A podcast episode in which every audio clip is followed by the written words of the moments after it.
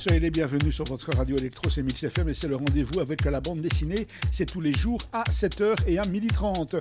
La collection Noctambule des éditions Soleil accueille Le Serpent à deux têtes de Gianni Giaclupi, un récit dense qui s'inscrit dans un contexte historique et s'inspire même de faits réels survenus au 19e siècle dans une région reculée d'Australie. Un guerrier intrépide d'une tribu arborigène a été tué lors d'un combat contre une tribu ennemie. Plus tard, sur le champ de bataille, à l'endroit où est mort ce guerrier, un livide est retrouvé son pâle et dû à ne pas en douter à son voyage vers la mort. La tribu retournait en lui. Le guerrier est revenu d'entre les morts. Il est soigné, choyé et vénéré même. Peu à peu, il reprend des couleurs. Il retrouve aussi lentement l'usage de la parole. Il n'a par contre rien perdu de sa foudre.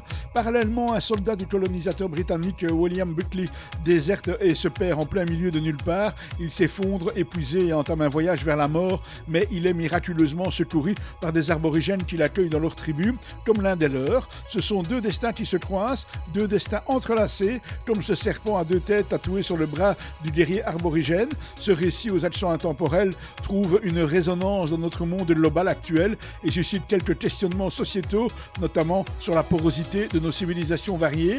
Le serpent à deux têtes, c'est par Gianni Giacoppi aux éditions Soleil, c'est dans la collection Noctambule. C'est une bande dessinée qui a été résumée pour nous par Marc Descornet. Nous sommes mercredi aujourd'hui. Mercredi, eh bien, c'est la zone mix que vous allez retrouver tout à l'heure à partir de 17h sur Mix FM. Et puis d'ici là, eh on vous retrouve avec plein, plein de bonnes choses et plein de bonne musique, de musique électronique comme vous l'aimez bien sûr. Et puis nous, on sera là de retour demain avec une autre bande dessinée.